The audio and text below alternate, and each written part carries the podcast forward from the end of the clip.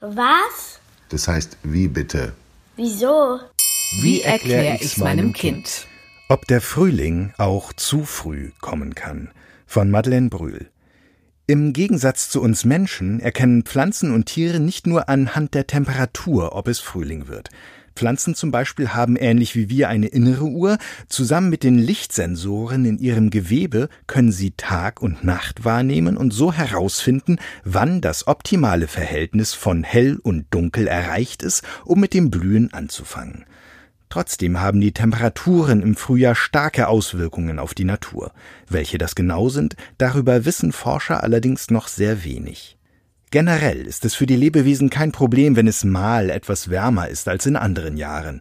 Fest steht aber, dass die Oberflächentemperatur der Erde in den vergangenen 100 Jahren um 0,6 Grad gestiegen ist. Das klingt nach wenig, aber für Pflanzen und Tiere kann es schon zum Problem werden. Denn jedes Tier und jede Pflanze hat eine eigene ökologische Nische.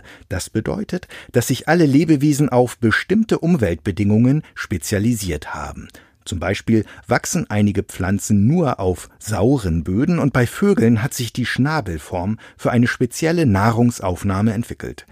Jede Art konnte sich über Jahrtausende an den Frühlingsbeginn und damit an die entsprechenden Veränderungen in ihrem Lebensraum anpassen. Wenn es allerdings innerhalb weniger Jahrzehnte immer früher wärmer wird, kommen die Lebewesen nicht mehr hinterher. Das Problem ist nicht der Temperaturanstieg selbst, sondern die Geschwindigkeit, mit der sich die Temperaturen zu bestimmten Zeiten im Jahr verändern. Ist es im Januar und Februar schon ungewöhnlich warm, geraten die eingespielten Beziehungen zwischen den verschiedenen Tier- und Pflanzenarten aus dem Gleichgewicht. Aus Langzeitbeobachtungen, bei denen über viele Jahre die Blüte und die Aktivität von Tieren im Frühling verglichen wurden, wissen wir, dass die Pflanzen heute im Durchschnitt sechs Tage früher austreiben als in den 60er Jahren. Das Problem ist, dass jede Art ein bisschen anders auf die Temperaturveränderungen reagiert. Manche Pflanzenarten haben sich daran angepasst, indem sie einfach zeitiger anfangen zu blühen. Das merken besonders Allergiker, wenn im Januar schon die ersten Haselnusspollen durch die Luft fliegen. Gerade die Hasel gilt als sogenannte Zeigerpflanze. Wenn sie blüht, beginnt nach dem Entwicklungsstand der Pflanzen der Vorfrühling. Aber was, wenn es erst Anfang Februar ist?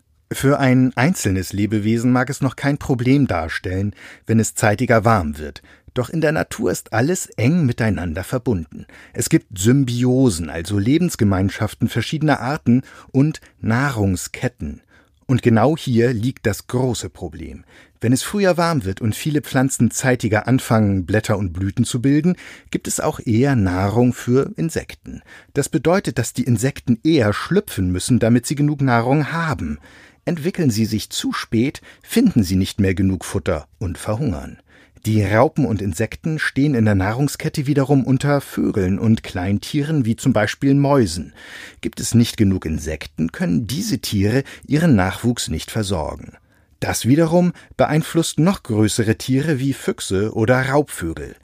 Gelingt es den Tieren und Pflanzen nicht, ihr Zusammenleben schnell genug anzupassen, wird ein Teil der Arten, die nicht mehr im Einklang mit ihrer Umwelt leben, aussterben. Schon jetzt beobachten Phänologen, also Jahreszeitenforscher, dass sich die Populationsgrößen ändern, das ist die Zahl der Tiere einer Art in einem bestimmten Gebiet und sich die Verbreitungsgebiete verschieben. Obwohl es im Durchschnitt wärmer wird, bleiben die Anforderungen der Tiere an ihre Umwelt fast gleich. Wird es ihnen zu warm, wandern manche Tiere in kältere Gegenden oder in größere Höhenlagen. Besonders verwirrend kann der zeitige Frühlingsbeginn für Zugvögel sein. Die Signale, die sie in ihren Winterquartieren im Süden von ihrer Umwelt bekommen, passen nicht zum verschobenen Frühlingsbeginn im Norden. Dadurch kommen manche Zugvögel zu spät im Brutgebiet an, um noch einen freien Nistplatz zu finden.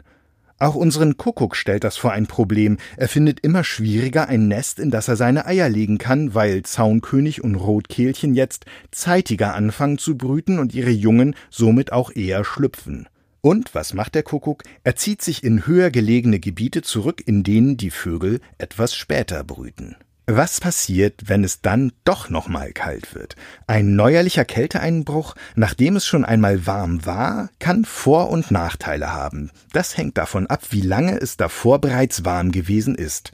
Haben die Pflanzen schon Knospen und Blätter gebildet, können diese erfrieren, was wiederum das Nahrungsangebot für Insekten beeinflusst.